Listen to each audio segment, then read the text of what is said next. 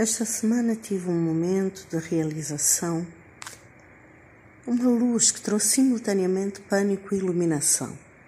Ao ler sobre o novo avião que chegou ao país, só pude rir, de tão chocada que fiquei com a nossa coitadice.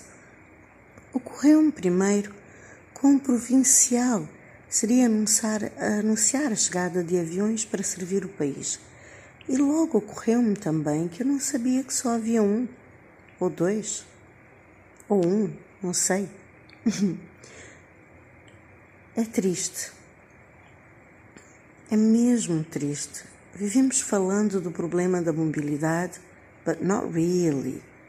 Quais reis a comer pão e a arrotar lagostas? Estamos de barriga cheia, de papo cheio temos vistas altas, mas vivemos num estado periclitante de mobilidade ou de falta de mobilidade, num estado semi-isolado.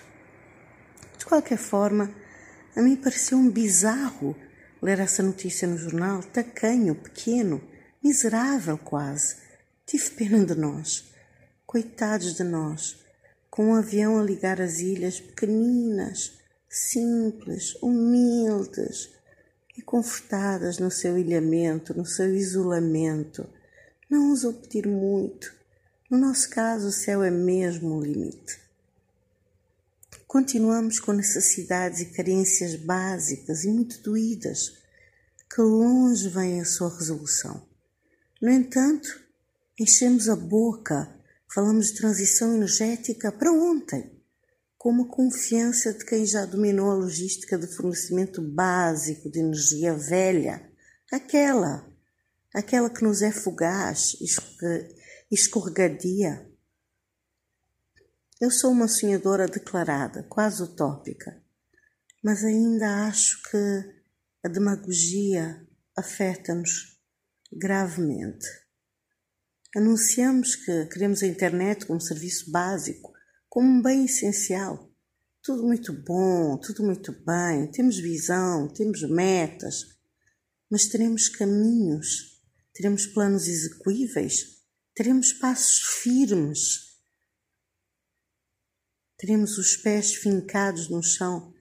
Às vezes eu acho que não conversamos, não dialogamos, não explicamos, não queremos admitir quão enterrados estamos no lodo de algumas dificuldades que ainda são muito reais nas ilhas. Eu espero que possamos realmente ter visão, mas uma visão prática, ambiciosa, uma visão que trabalha verdadeiramente nesses gaps, não com, com uma demagogia suave que parece ambiciosa, parece inovadora, parece ousada, mas que na verdade é mais glitter e maquiagem.